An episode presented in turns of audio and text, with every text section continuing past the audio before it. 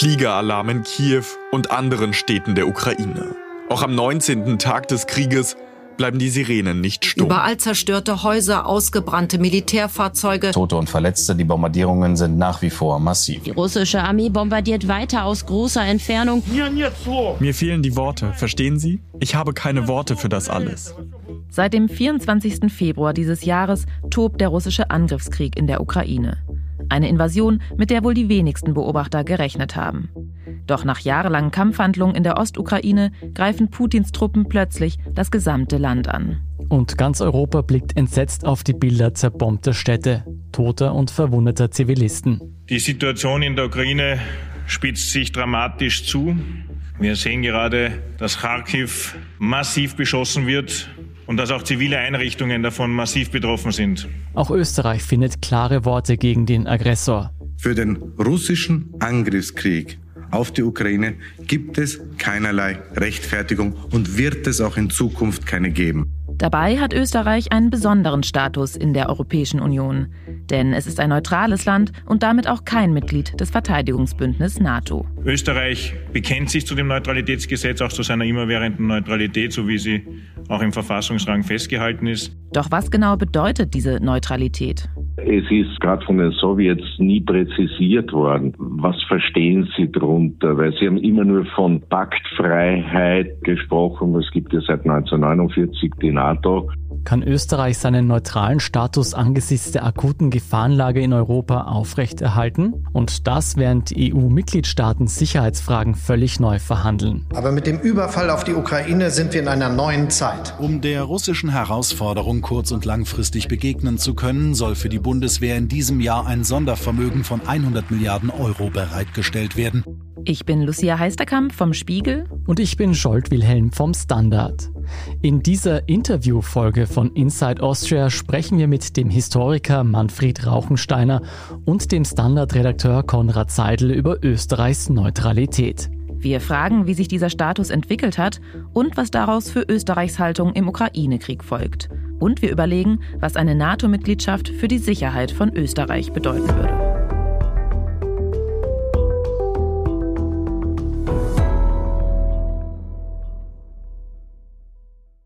Wir sind das einzig neutrale Land.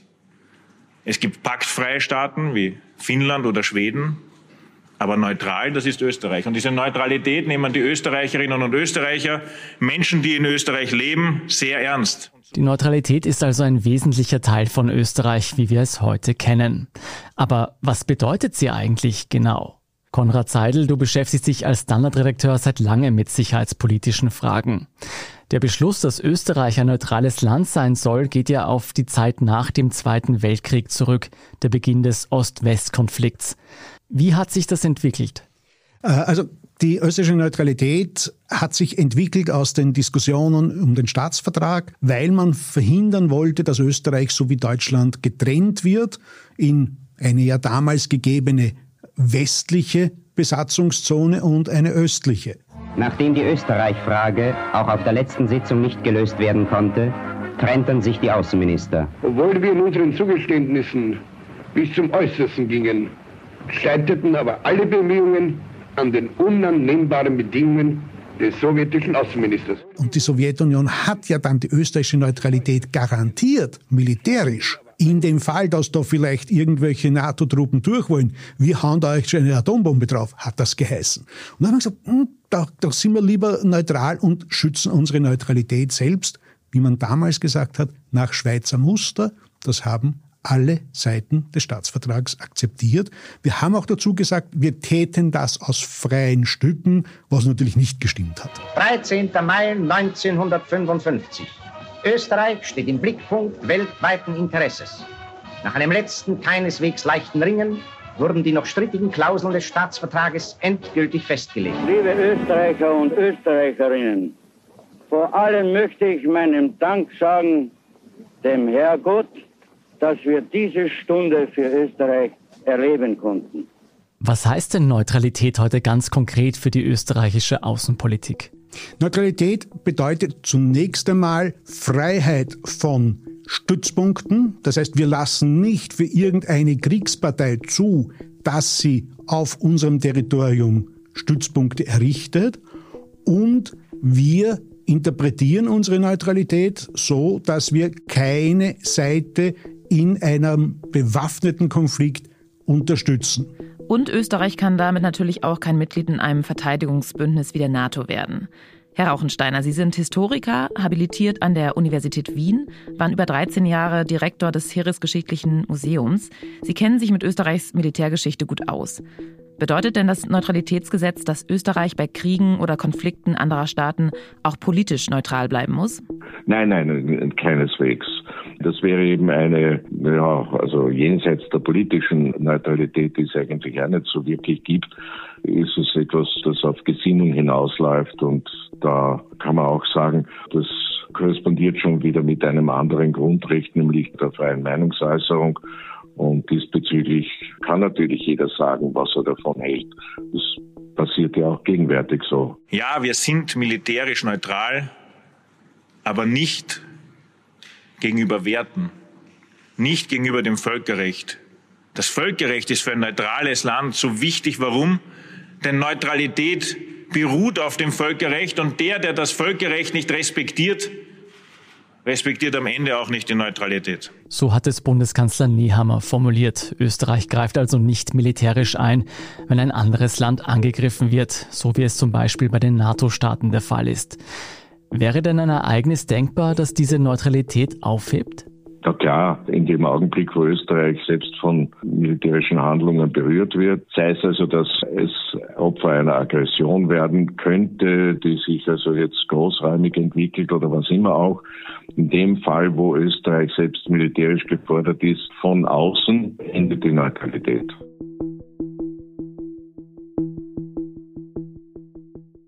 Wir wollen natürlich über die aktuelle Situation in Europa, über die russische Invasion in der Ukraine sprechen.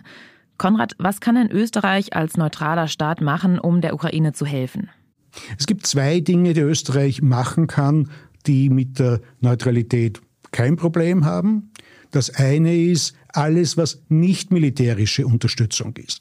Das ist Teilnahme an den Sanktionsmechanismen der EU, das ist Lieferung von Hilfsgütern inklusive äh, vielleicht auch Splitterschutzwesten, Kampfhelmern und ähnlichem, alles, was jetzt nicht Waffen sind.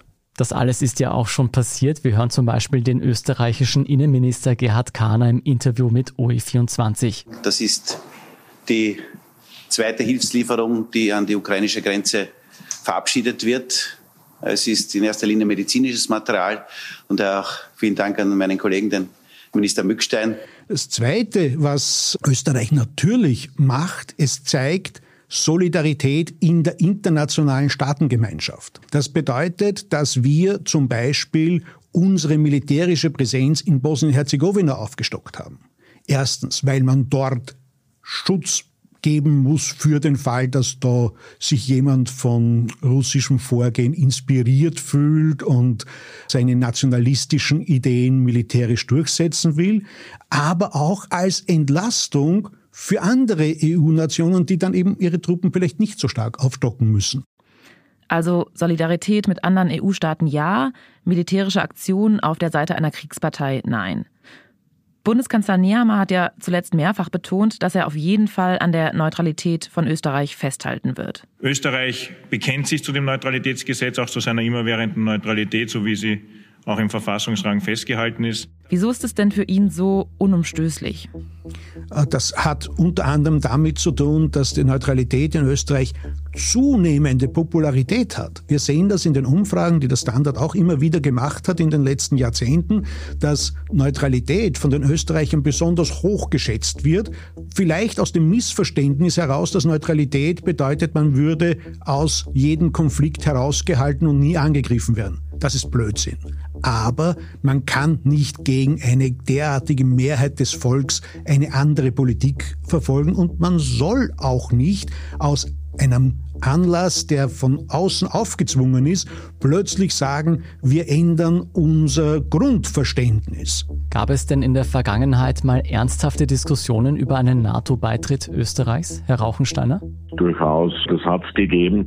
So um das Jahr 2000 herum war auch die Zustimmung zur Neutralität, glaube ich, auf etwa 60 Prozent abgesunken. Und da gab es gar nicht so wenige, die Politik, Militär gesagt haben, also die Neutralität, die ist also mittlerweile schon längst überholt. Das brauchen wir alles miteinander nicht. Österreich soll in die NATO und Schluss. Aber die Diskussion ist zwar eine Zeit lang geführt worden, ist aber dann mehr oder weniger eingeschlafen. Da gab es ja einen Optionenbericht, da ist das noch drinnen gestanden, aber der Optionenbericht ist also dann nicht mehr weiter aktualisiert worden. Jetzt war Österreich in den vergangenen Jahren ja in mehreren Kriegsgebieten aktiv, zum Beispiel in den Golanhöhen an der Grenze äh, Syrien-Israel oder auch im Kosovo. Seit dem 2. Juli 1999 beteiligt sich Österreich an der Kosovo Force, kurz KFOR, der NATO. Ziele der Mission sind der Wiederaufbau der Region und Infrastruktur sowie die Friedenssicherung. Durch die geografische Nähe hat Österreich ein besonderes Interesse an Frieden und Sicherheit am Balkan. Österreich nimmt ja auch an Truppenübungen der NATO teil. Konrad, wie passt das denn mit der Neutralität zusammen? Also es gibt die Partnerschaft für den Frieden. Das ist etwas, was die NATO Nichtmitgliedern angeboten hat, als eine Möglichkeit, Interoperabilität herzustellen. In Friedenszeiten ist man immer geneigt, machen wir gemeinsame Truppenübungen. Wir sind ja, eben weil wir UNO-Mandaten folgen, durchaus bis hin zu Kampfeinsätzen bereit für die internationale Staatengemeinschaft solidarisch mit unserem Bundesheer einzustehen. Wenn wir uns jetzt mal vorstellen, Österreich würde tatsächlich von einem anderen Land angegriffen, bedingt denn die Neutralität, dass Österreich in der Lage sein muss, sich selbst verteidigen zu können? Tatsache ist, dass eine Neutralität, so wie sie die Schweiz interpretiert und so wie sie ursprünglich, wenn wir gesagt haben, ja, wir orientieren uns in den 50er Jahren am Schweizer Modell, äh, sehr hart sagt, wir müssten gegen jeden möglichen in der Nachbarschaft befindlichen Feind gerüstet sein. Dies würde aber ein Verteidigungsbudget ausmachen, das äh, halt weit, weit über dem liegt, was, was in Österreich überhaupt vorstellbar ist. Wäre denn Österreich aktuell überhaupt in der Lage, seinen Luftraum oder auch sein Land zu verteidigen? Naja, es gibt einige Dinge, die Österreich ganz gut kann. Äh, wir können bei Tag mit dem Eurofighter Überwachungsflüge machen. Nur der Eurofighter sieht halt in der Nacht nichts, weil die elektronischen Datenbanken für die Freund-Feind-Kennung nicht bestellt wurden. Das ist ein sehr, sehr teures Wissen, das man dann kauft mit so einer Datenbank. Das war etwas, was du gesagt hast, brauchen wir nicht. Wozu sollen wir Feinde? Wir haben ja keine Feinde. Nein, wir haben jetzt genau die Situation, wo wir sehr solidarisch mit anderen Ländern gesagt haben, im österreichischen Luftraum dürfen sich russische Flugzeuge nicht bewegen. Und wie setzt man das bitte durch? Wir haben dafür kein geeignetes Flugzeug, weil wir in sträflicher Weise die Luftraumüberwachung auf reine Polizeiflüge reduziert haben. Herr Rauchensteiner, das heißt also, Österreich verlässt sich eigentlich voll auf andere Länder, was die eigene Sicherheit betrifft. Ja, wir haben uns eigentlich immer ein bisschen zurückgelehnt und gesagt, naja, also wenn es hart auf hart geht, dann werden wohl die anderen kommen.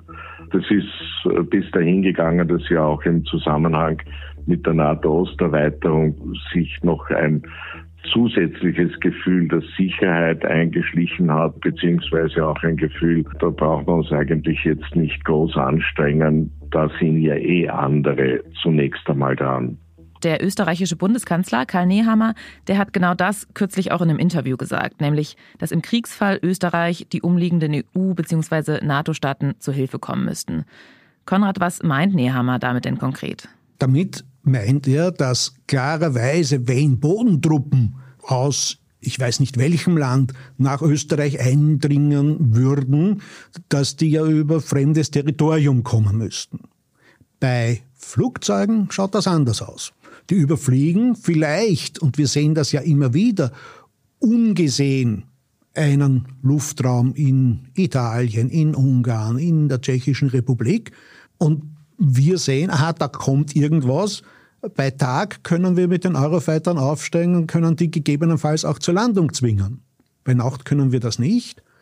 Da würden man sagen, okay, wir sehen da was, liebe Ungarn, liebe Tschechen, liebe Italiener, könnt ihr da bitte schauen, was da eigentlich ist? Wie bereit die sind, das zu tun, weiß ich nicht, aber der Herr Bundeskanzler ist da offenbar sehr viel zuversichtlicher als ich. Du glaubst also nicht, dass die anderen EU-Staaten Österreich verteidigen würden? Ich bin sicher, dass wenn Österreich angegriffen würde, gäbe es einen Krieg, der über Österreich hinausreicht. Ob die Nachbarstaaten dann vielleicht Prioritäten eher auf eigenem Territorium haben, würde ich jetzt einmal durchaus als eine Option sehen. Man kann sich nicht auf andere verlassen. Sicherheitspolitik ist das Durchsetzen eigener Interessen. Wir sind gleich zurück. Bleiben Sie dran. Guten Tag, mein Name ist Oskar Bonner. Ich habe den Standard gegründet, weil es damals keine Zeitung gab, die mit den Menschen auf Augenhöhe kommuniziert hat. Guten Tag, mein Name ist Michael Grill und ich lese den Standard, weil genau das wichtig ist. Fundierte Berichterstattung, die erklärt und nicht belehrt. Der Standard, der Haltung gewidmet. Jetzt will Österreich aufgrund der aktuellen Entwicklung sein Militärbudget von 0,6 Prozent auf 1 Prozent des Bruttoinlandsprodukts ausweiten. Angesichts des Ukraine-Kriegs will Österreichs Verteidigungsministerin Claudia Tanner ihr Bundesheer aufrüsten mit neuer Infrastruktur, aber auch mit Cyberabwehr und schweren Waffen. Bereits in den letzten Jahren sei das Heeresbudget erhöht worden.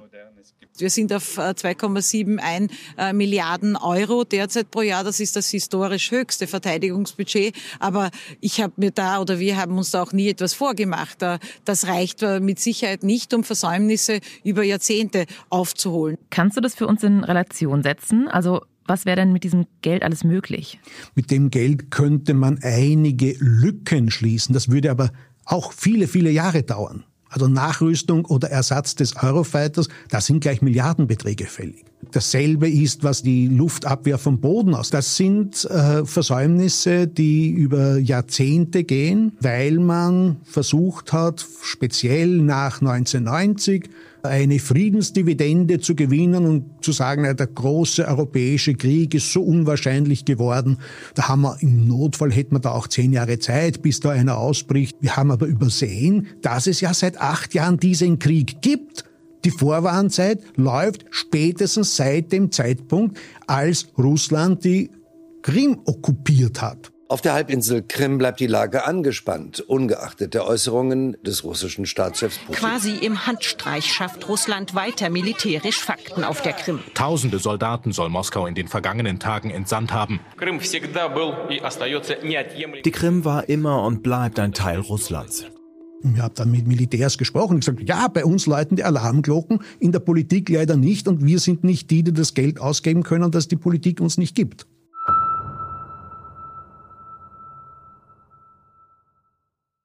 Auch andere europäische Staaten haben für sich erkannt, dass dieser Krieg in der Ukraine bedeutet, dass sie militärisch aufrüsten müssen. Deutschland investiert zum Beispiel 100 Milliarden Euro ins Militär zusätzlich. Klar ist, wir müssen deutlich mehr investieren in die Sicherheit unseres Landes, um auf diese Weise unsere Freiheit und unsere Demokratie zu schützen. Herr Rauchensteiner, stehen wir am Beginn einer massiven und langfristigen Aufrüstung Europas? vielleicht noch zu früh. Ich hoffe, dass es noch zu früh ist, darüber endgültig befinden zu müssen. Aber die Situation ist zweifellos so, dass man Verständnis für jene haben muss, die Sorge haben. Wir gehören, glaube ich, dazu. Gibt es denn ein Bestreben nach einer gesamteuropäischen Verteidigungsarmee? Naja, die Frage, ob schon längere Zeit Bestrebungen gibt, eine europäische militärische Komponente aufzubauen, die sind schon Jahrzehnte alt. Es hat ja bis jetzt nichts gebracht, eben weil die meisten europäischen Staaten Mitglied der NATO sind und sagen, das ist uns ja wesentlich wichtiger, dass wir einen zusätzlichen Schutzschirm haben, weil die Amerikaner dahinter stehen. Aber das ist nicht kompatibel mit der Neutralität. Jetzt schauen wir alle gerade mit Entsetzen auf den russischen Angriffskrieg in der Ukraine und immer wieder heißt es, man hätte das nicht für möglich gehalten. Konrad, was würdest du sagen? Hat Europa, hat Österreich nach dem Zweiten Weltkrieg in einer Utopie gelebt? Ja, Österreich speziell. Österreich hat sehr stark geglaubt, dass wir dadurch, dass wir uns als neutrales Land, als Gesprächsplattform anbieten können, mit sehr vielen internationalen Konferenzen, Treffen, Kennedy, Khrushchev, Nixon in Salzburg und was weiß ich, wir haben uns mit allen wirklich auf gute Gesprächsbasis eingestellt und haben geglaubt, das ersetzt Sicherheitspolitik. Heute haben wir bei neun Millionen Einwohnern ein 55.000 Mann Heer, dessen Einsatzbereitschaft stark eingeschränkt ist. Das ist die Folge einer Politik, die seit Mitte der 80er Jahre Platz gegriffen hat. Ist denn im Kampf gegen einen großen Aggressor wie Putins Russland das überhaupt eine sinnvolle Strategie, dass da jeder EU-Staat sein eigenes Heer mobilisiert oder aufrüstet? Sinnvoll ist, dass jeder für den Schutz seines Heimatlandes die Verantwortung übernimmt, dass man aber gleichzeitig auch übergeordnete Strukturen schafft. Und das passiert ja auch schon. Es gibt so ein Pooling and Sharing wir Österreicher haben aufgrund der geografischen Lage unseres Landes sehr hohe Kompetenz in all dem, was alpiner Kampf darstellt. Wir bilden für die polnische Armee Alpinsoldaten aus, weil die können ja auch, auch wenn sie vielleicht nicht im Heimatland äh, in den Gebirgskampf gezogen werden, aber in den EU-Battlegroups, wo Österreich übrigens auch teilnimmt, könnte es sein, dass man in ein gebirgiges Land verlegt wird und umgekehrt macht man zum Beispiel ABC-Abwehrtraining, also Schutz vor atomaren und biologischen und chemischen Waffen. Das trainieren österreichische Soldaten auf einem Truppenübungsplatz in Mähren. ABC hat jeder schon mal gehört, aber was steht ABC eigentlich genau? Es steht für atomare, biologische, chemische Abwehr bei uns. Wir schützen die Soldaten und vor allem auch die Zivilbevölkerung vor atomaren, biologischen Kampfstoffen als auch Gefahrstoffen. Konrad, lass uns noch das Gedankenexperiment durchführen. Was wäre denn, wenn Österreich bei der NATO wäre? Was würde sich da für Österreich aus militärischer Sicht ändern? Wir müssten zunächst einmal uns committen dazu, dass wir das Wehrbudget auf zwei Prozent erhöhen. Derzeit sind ein Prozent schon in weiter Ferne, aber jetzt gibt es ein Commitment wenigstens, dass man das erreichen will. Man müsste auch sich in Strukturen hinein, sich in manchem von eigener Entscheidung lösen und sagen, okay, das ist dann eben Vorgabe in der NATO. Es ist allerdings das alles ein, ein Gedankenspiel. Ja, das, ein, ein österreichischer NATO-Beitritt steht in absehbarer Zeit wohl nicht zur Diskussion, geschweige denn, dass er stattfände. Trotzdem ändern sich ja gerade viele Sicherheitsparadigmen in Europa. Herr Rauchensteiner, glauben Sie, dass die Stimmen, die einen NATO-Beitritt Österreichs fordern, dass die jetzt wieder lauter werden? Mag schon sein, aber es ändert nichts daran, dass das Grundbedürfnis glaube ich, eher in Richtung Neutralität geht. Das ist auch etwas, was mittlerweile schon Identitätsmerkmale hat. Die Neutralität und Österreich scheinen also untrennbar miteinander verbunden zu sein. Aber Konrad zum Abschluss. Egal, ob wir nun der NATO beitreten oder nicht, es scheint klar zu sein, dass die Militärausgaben Österreichs in den nächsten Jahren bedeutend wachsen werden. Was heißt das denn für unseren Sozialstaat und unsere Gesellschaft? Wird uns dieses Geld an anderer Stelle fehlen? Äh, es heißt, dass man gewisse Dinge umschichten wird. Ja, das stimmt. Das andere, was man dazu sagen muss, wir haben in sehr vielen gesellschaftlichen Bereichen Reformbedarf. Äh, wir haben ein extrem teures Schulwesen, bei dem wir extrem schlechte Ergebnisse haben. Wir haben äh, im Sozialsystem immer noch die Gewohnheit, dass Menschen mit 60, 61 in Pension gehen, manche viel früher. Na, das gehört abgestellt. Ja, dann bleibt viel, viel Geld über, dass man in die Sicherheit investieren kann, weil ohne Sicherheit ist das alles nichts. Soziale Sicherheit ist extrem wichtig, aber wenn der Staat nicht geschützt ist, dann ist die soziale Sicherheit halt auch eines Tages vielleicht futsch.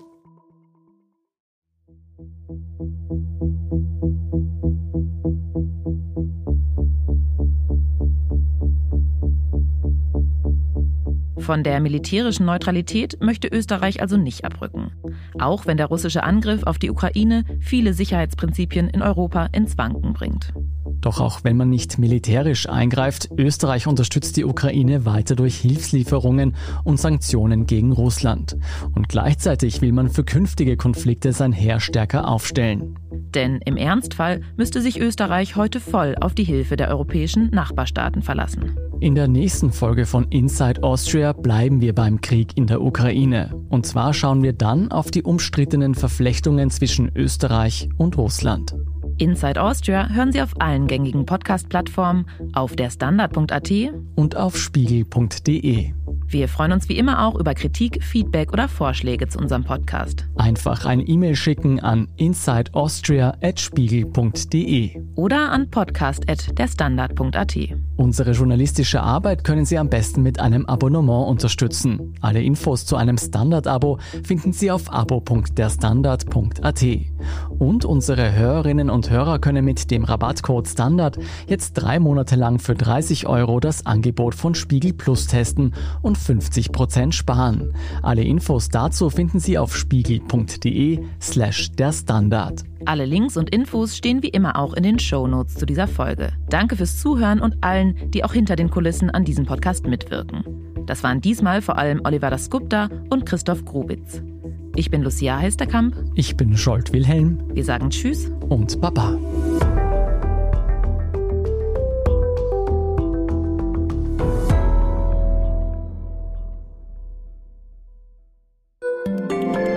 Eine kleine Wohnung im Zentrum, das wär's. Ich will ein richtiges Zuhause für meine Familie. Mein Traum, ein Haus am See. Was auch immer Sie suchen, Sie finden es am besten im Standard. Jetzt Immosuche starten auf Immobilien der Standard.at.